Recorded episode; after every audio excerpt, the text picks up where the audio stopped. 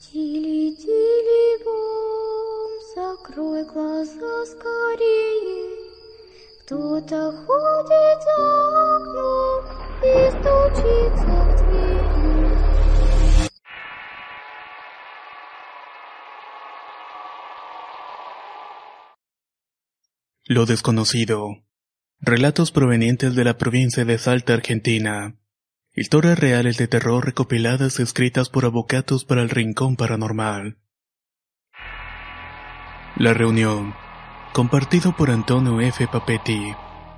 Antes de iniciar con mi anécdota, deseo aclarar que la historia que estoy a punto de contar parece a primera instancia que fuera sacada de una película de terror.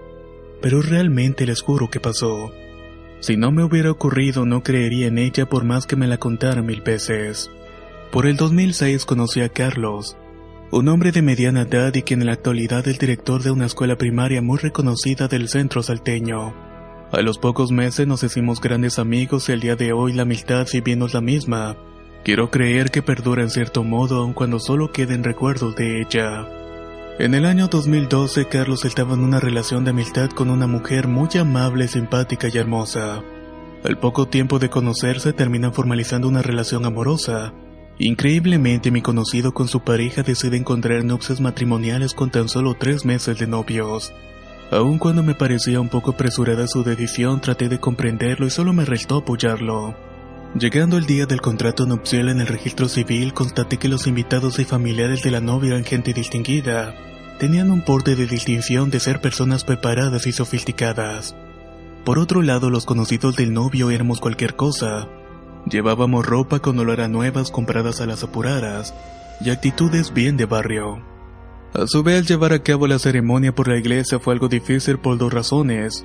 Primero que nada, Carlos ya traía sobre sus espaldas un divorcio de su anterior matrimonio. Eso complicaba bastante las cosas en el culto católico. Y segundo, la novia pertenecía a un culto muy peculiar y entenderán al final de mi relato las razones del por qué omito dar el nombre, y sobre todo la ubicación de la misma. Para poder casarse, mi amigo debía primeramente bautizarse en el credo de su pareja y ser presentado y recibido en dicha congregación. El rito del bautismo se llevó a cabo tras ello y se organizó una cena en las instalaciones de la iglesia. Fui el único amigo a quien Carlos invitó ese día para acompañarlo. El lugar constaba de un salón bien iluminado y acogedor.